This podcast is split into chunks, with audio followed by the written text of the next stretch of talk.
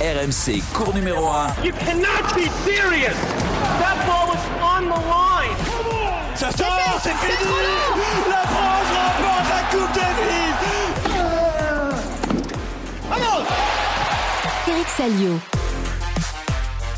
Salut, bienvenue sur Cours numéro 1, votre podcast préféré à retrouver sur toutes les plateformes de téléchargement bien sûr. N'hésitez pas à vous abonner. L'objectif c'est d'emmener le Moscato Show dans un tie-break du cinquième set. Il paraît qu'on se rapproche. Vous êtes peut-être étonné d'entendre ma voix, oui, après une avalanche de forfaits, j'ai été désigné Lucky Loser pour présenter cet épisode 150 et j'y vois comme un signe du destin. On a vécu une semaine faste pour le tennis français, un titre et une finale dans des ATP 250, un titre en Challenger, Trois nouveaux bleus dans le top 200. N'en jetez plus La coupe est pleine. À une semaine de Bercy, à une semaine de Bercy, pardon, les tricolores redressent la tête. Merci mon fils et fils.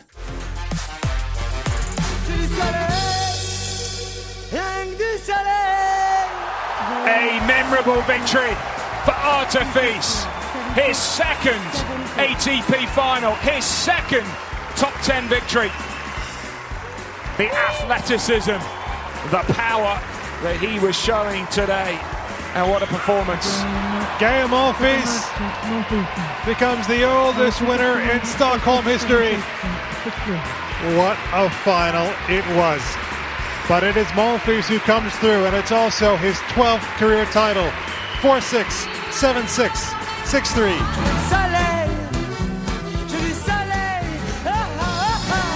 À la de la chaise, un garçon qui n'a jamais perdu face à Turfis, oui j'ai vérifié, mais qui a toujours perdu contre Gaël Monfils. Quatre défaites concédées, il va me confirmer tout ça, à Grenoble, Prague, Brisbane et Halle. Bonjour Florent Serra. Salut Eric, bonjour à tous. Ouais, tu, tu, tu as bien compté. Il m'a toujours cassé les pieds. Il t'a euh, toujours fourré la mon fin. Mais est-ce que tu as eu des balles de match? Parce que j'ai vu des scores très serrés.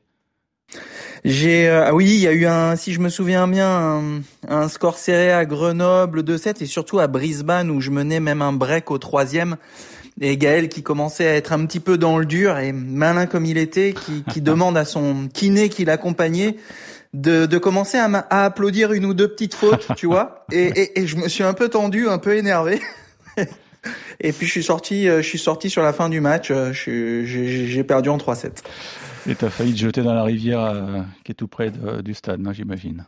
Ouais, Brisbane, euh, c'était en plus en plus je jouais vraiment bien, mais c'est vrai que c'était c'était frustrant deuxième tour euh, et c'est ça bon ça reste un bon souvenir, mais il était jamais facile à jouer Gaël parce qu'il t'amenait toujours sur des rallyes, toujours à l'arrache, toujours les le te faire jouer le coup supplémentaire et euh, il est il était vraiment difficile à jouer pour moi en effet. En vrai sur toutes les surfaces euh, ça a chaque fois été assez serré un peu moins sur gazon mais toujours très compliqué à jouer. Ça ne m'étonne pas. On va on va s'étendre un peu sur le personnage de, de même si on va pas parler que de lui parce que vous l'avez compris on a eu un week-end fabuleux avec la victoire d'Arthur Fils face à un, un top 10 en l'occurrence Stefano Tsitsipas. Mais revenons sur euh, l'exploit, l'exploit majuscule. En 2011, un garçon à la Coupe Afro battait Jarkko Niminen pour triompher la Kungligar Tennis Hallen de Stockholm. Il décrochait ainsi son quatrième titre. 12 ans plus tard, oui, 12 ans plus tard, Gaël Monfils a de nouveau soulevé le gros globe après une semaine intense, chahuté au premier tour par Martin Fuxovic. Il est passé à deux points du précipice dimanche en finale face à Pavel Kotov, avant donc de s'envoler vers un douzième titre. Un titre plus que symbolique parce que le Parisien l'a expliqué en anglais lors de la conférence de presse. Écoutez-le. Uh, C'était un match très serré. Pavel a fait un bon match. J'ai été plus chanceux que lui aujourd'hui. J'ai mis tout mon cœur sur le cours. C'est une victoire très spéciale pour moi, car c'est la première fois que je gagne un titre depuis que je suis devenu père. Je ne risque pas de l'oublier. Alors Flo, c'est vrai que ça, ça change vraiment beaucoup de choses. il le dit lui-même, hein, ce, ce, premier titre en tant que, que papa. Oui, ça fait du bien. Au-delà, euh, cet aspect-là est vraiment euh, déterminant parce que ça fait plaisir de, de montrer la coupe à, à son enfant, bien entendu. Euh, et, euh, et, et, connaissant Gaël, il y, il y tenait vraiment à avoir un titre après, après sa petite vie de famille. Et en aussi sur l'aspect sportif parce que ça a été compliqué pour lui ces derniers mois. Il, il, jouait plus beaucoup. Il y a eu ce, à chaque fois, ce, quand on l'attend pas, hein, ce gros match à Roland Garros, encore une blessure. Et tu te dis, il l'avait dit lui-même. Je vais finir par arrêter. Si je me reblesse, c'est fini. Et puis là, tu vois, Stockholm, tu l'as dit, premier tour un peu difficile, il se met dedans, on l'attendait pas, et il va au bout. Alors je crois qu'il a bien fait de continuer. Alors c'est vrai que Gaël, euh, c'est son douzième. D'ailleurs, il l'a dit, hein, 12 euh, c'était vraiment le, chiffre parce que bah, sa fille, elle a, 12 mois, parce que je crois qu'un an, c'est également 12 mois. Euh, son épouse est née, un 12. Donc, non, non, il y a, y, a, y a, plein de, symboles autour de cette victoire à, à Stockholm. Maintenant, Flo, on croule sous les stats. Faut pas se le cacher. Alors, euh, à 37 ans, c'est le joueur français le plus âgé à soulever un trophée. Faut que ça se sache. Et donc, il a déboulonné Richard Gasquet qui avait gagné en début d'année. On s'en souvient en, Australie. Et moi, la stat qui me semble la, plus dingue, c'est celle-ci. Gaël a remporté son premier titre en 2005 à Sopot. Je précise, c'est en Pologne, hein, parce que le tournoi n'est plus au calendrier.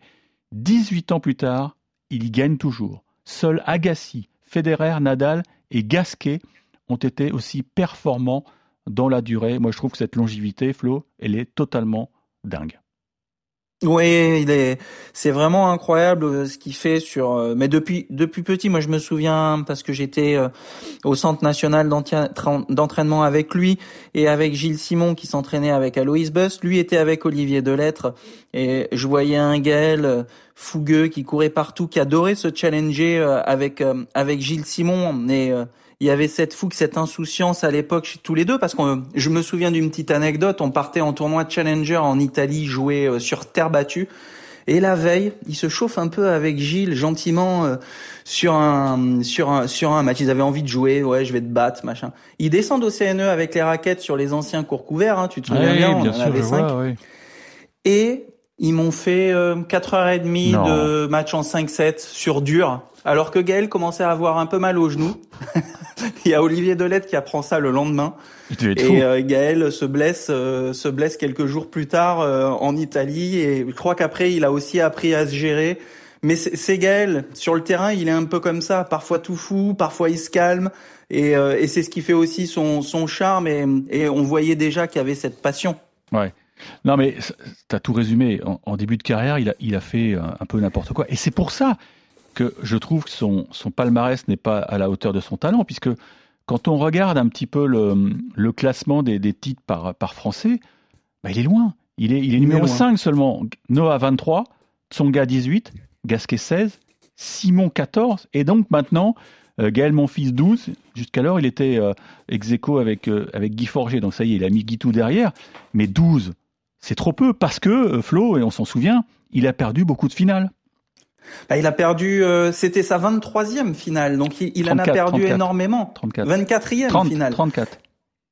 Euh, oui, je veux dire, oui, c'est ça. C'était, il euh, y, a eu énormément de finales, donc il y a ces 12 titres, oui, puis tu rajoutes à ça les, les 12 titres. Donc, mais, mais si tu veux, c'était, on a attendu longtemps mm. aussi. Qui gagne Il a gagné des 250 en début de carrière. Et euh, on a attendu longtemps un 500 parce qu'on disait ouais Gaël il gagne des petits des petits tournois. Il avait déjà gagné pas mal de challengers avant. Il gagne des petits tournois. Et puis ce, ce tournoi de Washington aussi, bah, l'a fait passer encore euh, dans un statut différent. Tu vois, je me souviens de ce match contre Karlovic. Karlovic sert pour le match, va breaker Karlovic. Ça a pas dû lui arriver beaucoup de se faire breaker mm. euh, quand il sert pour le match. Et je me souviens de cette finale. Et, et, de ce tournoi 500 de Washington qui va finalement gagner et qui devient à, à l'époque son plus gros titre. Mais, euh, mais oui, c'est peu par rapport à ce que je pense qu'il aurait pu faire. Peut-être la victoire en Masters 1000 aussi. Je me souviens de Paris-Bercy. Ça aurait pu lui donner encore plus une autre dimension. Mais pour moi, ça reste un joueur fabuleux et j'ai toujours, j'ai toujours aimé le regarder. Et j'ai parfois toujours peut-être trop attendu de lui, alors que, comme je le dis à chaque fois quand on parle de Gaël, c'est je, je, veux je veux plus rien attendre parce qu'il nous surprend toujours. Et je pense qu'il nous surprendra toujours. Mais il y a, il y a une finale de Bercy où il a fait mais totalement n'importe quoi. Il était arrivé au stade seulement une heure avant. Et quand on l'avait interrogé, je crois que c'était à la finale contre Söderling, il me semble. Enfin, à mm. vérifier. Oui, c'est possible, ouais. Et, je crois quand, que ça, ouais. Et quand on, on l'interroge euh, sur cette préparation bizarre, oh, j'avais des trucs à régler avec des potes. Enfin, voilà, c'était tout Gaël, quoi. Ça, ça partait dans tous les sens. Et, et c'est l'une des explications à ce petit palmarès, bien sûr, je mets ça entre guillemets, parce que bon, 12 titres, euh, quand même, c'est, c'est quand même pas mal. Mais oui, il aurait pu faire mieux. Alors maintenant, c'est pas fini, hein. il, est encore jeune, hein, 37 ans, il va peut-être nous réserver des belles surprises, et pourquoi pas euh, dans une grosse semaine à, à Bercy. Mais, mais revenons un peu sur son, son parcours sur ces 12 derniers mois, parce que moi, on, a, on a tous suivi Roland Garros, hein, on faisait des podcasts quotidiens, et le 31 mai, vers 22h, bah, il n'était pas beau à voir. La veille, il avait soulevé le châtrier, on s'en souvient tous, face à Sébastien Baez, l'Argentin. Fin de match étourdissante. Euh, j'avais même été repris dans mon commentaire. Euh, on s'était moqué de moi dans le Moscato Show, je crois, ou Casar. Euh, il paraît que ça tourne en boucle. Je m'étais emballé. Le problème, c'est qu'il avait réveillé une blessure au, poignet et donc il avait dû déclarer forfait. Et ce soir-là, il était 380, 394e mondial. Et on avait de gros doutes sur la suite de sa carrière. Et voilà, le déclic, ça a été cette, euh, cette tournée en Amérique du Nord, euh, surtout aux États-Unis, euh, en consentant de, de, gros sacrifices parce qu'il avait laissé sa petite Sky, sa fille, à la maison. Écoutez ce qu'il m'avait dit à New York en conférence de presse sur justement cette période qui n'était pas facile pour lui, mais ça a été finalement une période fondatrice. Je suis content, j'ai réussi à le faire. Après, je pense que je le referai plus parce que c'est trop dur. Enfin, physiquement, c'est dur aussi, mais mentalement, c'est trop dur d'être aussi loin de ma fille. C'est un aspect que, que bah, qui change énormément. Quelques petites choses, peut-être elle devait venir, elle n'est pas venue, et donc du coup je l'ai pas vue, donc c'est beaucoup trop long. C'est un sacrifice quelque part? Ah ouais, ouais. Et j'ai pas envie de le faire. Honnêtement, cette semaine sans voir ma fille, c'est impossible. Enfin, elle va voyager, donc tu vois, j'arriverai plus dans cette situation. Je sais que j'ai fait ça là. Euh, malheureusement, on apprend, tu vois, il y a des, aléas, euh, pas faciles et tout, mais euh, mais c'est quelque chose où, où je m'adapterai enfin, c'est une partie de ma, carrière où je m'adapterai à ma fille plus que, qu'au tennis, quoi.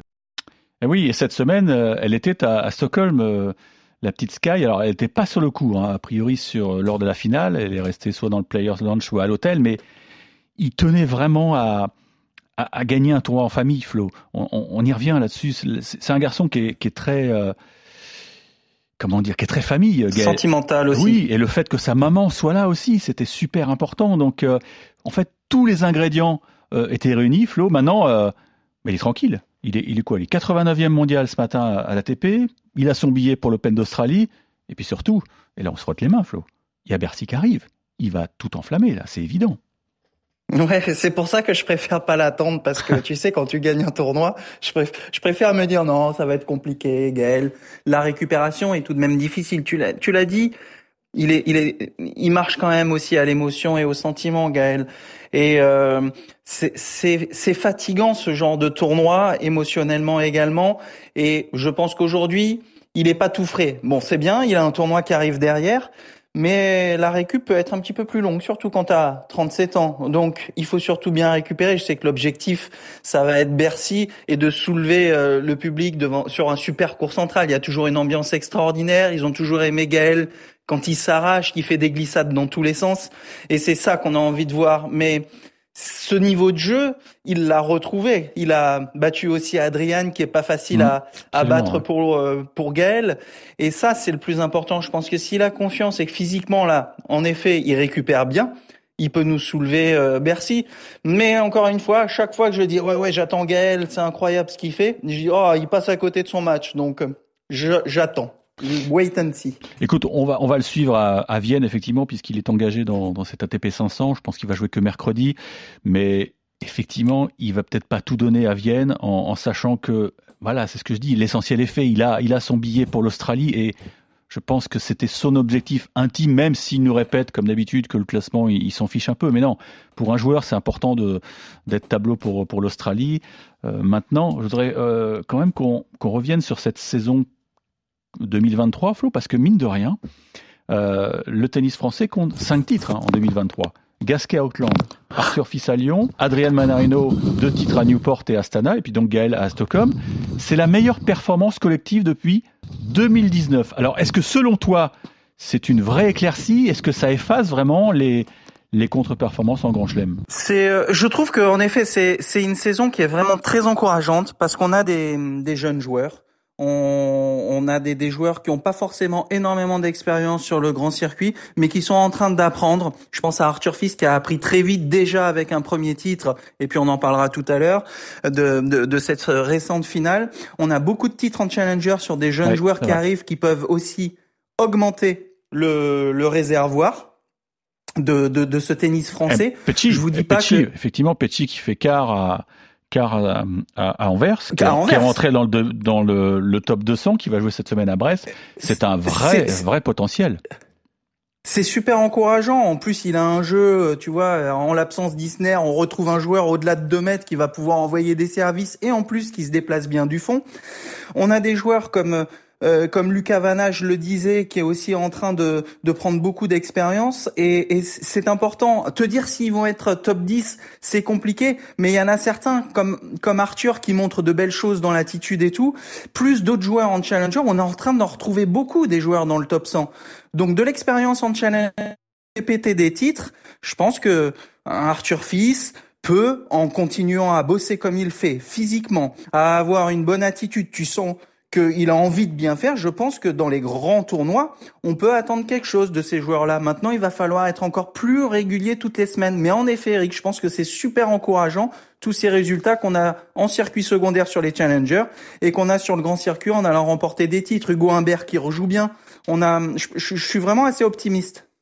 Très bien. Écoute, on, va quitter Stockholm, on va descendre d'environ 1500 km direction Anvers, la cité des diamantaires.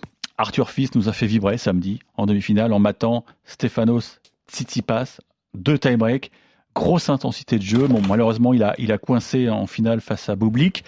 Score est sévère, 4-4, parce que bah, le jeune tricolore n'a jamais su vraiment lire le, le service du, du Kazakh. Mais bon, Flo, c'est la confirmation qu'on tient une sacrée cartouche. Il était l'invité dimanche soir de Bartoli Time. Et Marion avait beau saluer sa superbe semaine, elle lui envoyait compliment sur compliment il avait encore en travers de la gorge son échec. On l'écoute. J'ai fait une bonne semaine. J'ai battu euh, Stéphanos. Euh, je suis assez content de ma semaine. Après, ce qu'on veut, nous, euh, joueurs de tennis, c'est de gagner des tournois. C'est pas de perdre en finale. Une finale, quand on y est, c'est pour la gagner. Donc, je suis content, mais, mais, mais, quand même très déçu d'aujourd'hui. Après, il faut se concentrer sur la suite de la saison. J'ai encore beaucoup, beaucoup de matchs importants à jouer, donc je suis pressé. Quand je vois qu'il y a Carlos, il y a Holger, sont tous les deux top 10 et qui ont gagné, enfin Carlos a gagné des grands chelems, euh, Holger euh, Master 1000. Je me dis que c'est bien ce que je fais, mais, euh, mais bon, je suis, je suis encore bien loin du compte, donc je suis content, mais si je pouvais aller plus vite, j'irais plus vite. Flo, j'ai envie de t'écouter sur ce petit bout de son qui est assez révélateur quand même. Ouais, bah, j'aime bien ce qui se dit parce que tu sens vraiment que, ok, il est content, qu'il progresse, il est jeune, mais tu sens qu'il a, il se suffit pas de, de, de, de ses finales et de ses titres, de cette année étape. Tu sens qu'il a pas envie de s'arrêter là. Et ça, dans l'état d'esprit, c'est super important pour euh, encore progresser au classement et pour pouvoir, comme il dit, euh, aller plus vite et aussi euh, bien jouer dans les dans les grands les Masters 1000 les grands chelems. Donc tu, tu, tu sens que c'est un discours, ok, ok, je suis satisfait, j'ai fait une finale, mais là, ça fait chier d'avoir perdu. Moi, je joue pour des titres, donc euh, ok, une finale c'est bien, mais euh, il faut continuer à bosser et, euh, et j'ai pas envie de m'arrêter là. Donc c'est ce que je lis un peu entre les lignes sur sur cette petite là. Non, mais ça confirme que le garçon est, très ambitieux et il a raison. Il a raison de tenir un, tel discours. Surtout que bon, il était au courant de tout. Ce matin à l'ATP, il n'a pas bougé. C'est rarissime. Il fait finale, donc il prend 150 points et il demeure à la, à la 38e place mondiale, ce qui est vraiment étonnant. Mais bon, il lui reste deux voire trois tournois pour atteindre euh, objectifs qu'on devine, hein, c'est effectivement euh, tenter d'être tête de série pour l'Open d'Australie. Et ça va, ça va être chaud dès mercredi puisqu'il jouera euh, Medvedev au tournoi de, Vienne, un ATP 500. Ensuite, il y aura Bercy. Puis je pense qu'après, il aura, il aura un petit truc à Metz si vraiment il en, éprouve le besoin. On sait que Metz cette année est reprogrammé juste derrière Bercy. Donc euh, non, il a, il a toutes les cartes en main, Flo, pour, pour être dans les 32 euh, pour Melbourne.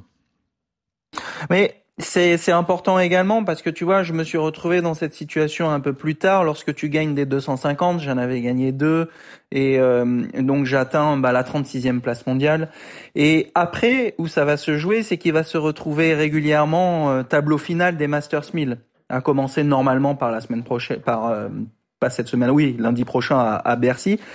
Et là, ça va être des, des, tournois qui, qui vont lui permettre de franchir ce cap. Parce que À ce niveau-là, tu prends 200 points, parfois c'est, tu prends pas beaucoup de place. Mais dans les Masters 1000, si tu commences à faire huitième, quart, euh, ben là c'est important, ça te fait basculer aussi dans une autre dimension parce que ces tournois-là sont mandatory obligatoires, comme on le dit. Donc ils sont, c'est vraiment important de bien jouer dans ces tournois-là parce qu'ils comptent automatiquement mm. dans le système de, de, classement et le comptage de tes points. Il y a un mm. certain nombre de tournois et cela, les 9 Masters 1000, 8 si tu enlèves Monte Carlo qui n'est plus obligatoire, il faut impérativement bien jouer là et dans les grands chelems pour pouvoir franchir ce cap des, du top 30. Mais oui, bien sûr qu'il y a la course à tête de série pour être à l'Open d'Australie. Il a encore des points à prendre.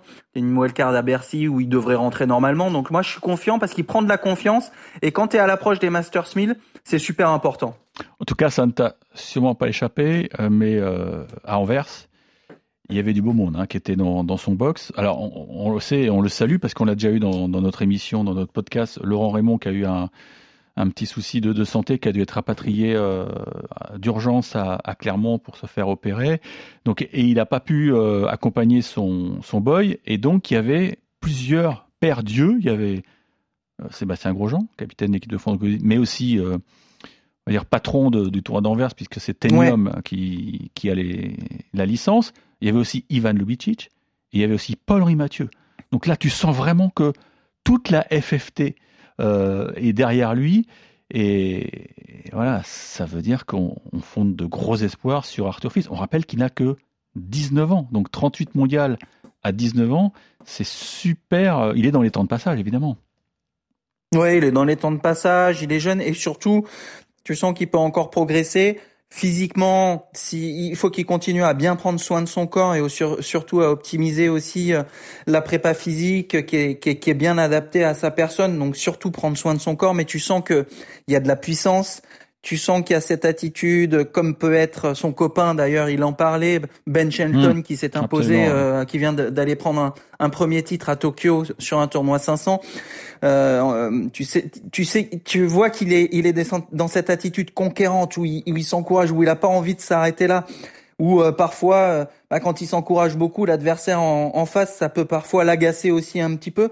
Mais, mais s'il continue à bien bosser comme ça, à prendre soin de son corps, c'est surtout ça. C'est qu'il va pouvoir enchaîner semaine, semaine, sans interruption et continuer à progresser. Donc il a le jeu, il a la puissance, encore à prendre aussi le d'être plus précis encore sur le jeu au filet, mais il y a des axes de progression et quand tu vois ce qu'il fait déjà, c'est super encourageant.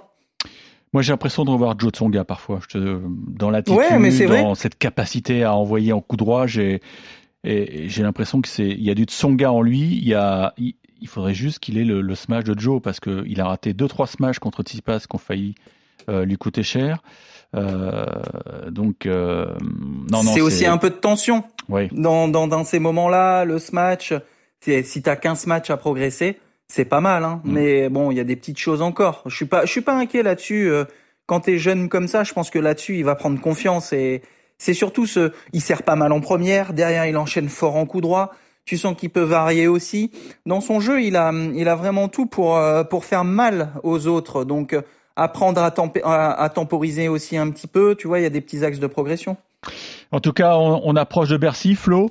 Euh, bon, on sait qu'il y aura on va dire, quatre Français tableau final. Hein. On anticipe un peu puisque bon, Adrien Manarino est dedans, bien sûr, Hugo Humbert, Gaël Monfils qui a fait jouer son classement protégé. Et en principe, il y aura forcément un ou deux forfaits d'ici la fin de semaine. Donc Arthur Fils n'aura pas besoin de wildcard. Donc, quatre bleus. Il nous reste quatre wildcards. Comment, comment ça doit cogiter là du côté de la DTN Parce qu'on va, on va essayer de se lancer là. Euh, quel, quel joueur la FFT va privilégier, selon toi?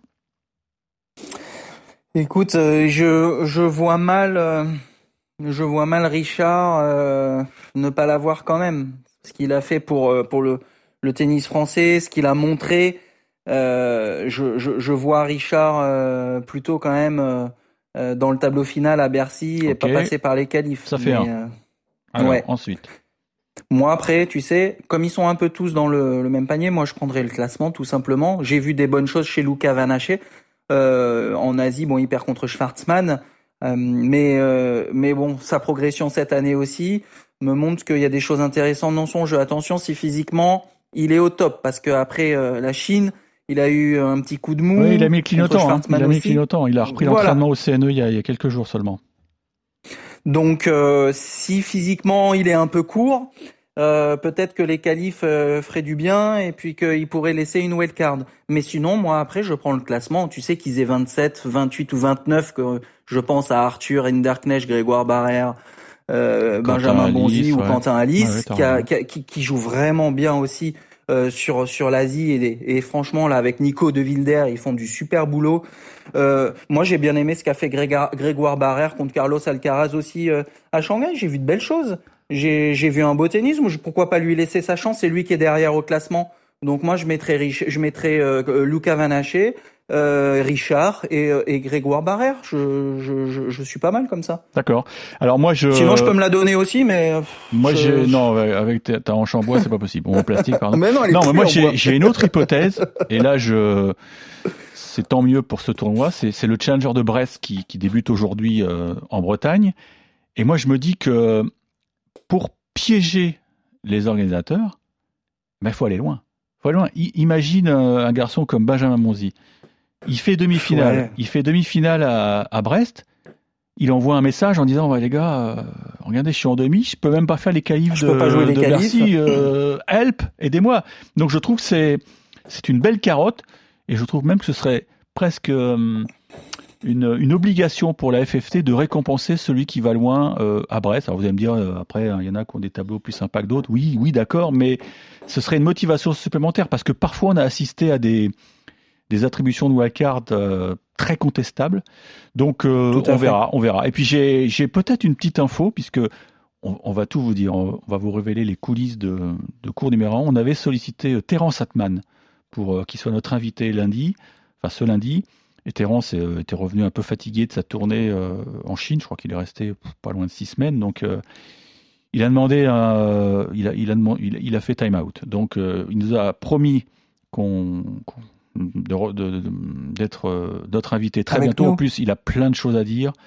Euh, mais là, c'était. C'est un parcours sympa aussi. Et, je pense, et je lui ai dit par, euh, par texto, quel est ton prochain tournoi? Il me dit Bercy si j'ai les wildcards. Donc je pense qu'il pourrait avoir une petite wildcard qualif, Terence Atman, et ce serait une belle récompense, puisqu'on rappelle qu'il a, je crois qu'il est 140 ou 138 ou 139 cette semaine. Donc ce serait presque mérité d'avoir une, une wildcard. Mais bon, vous le savez, les places sont chères.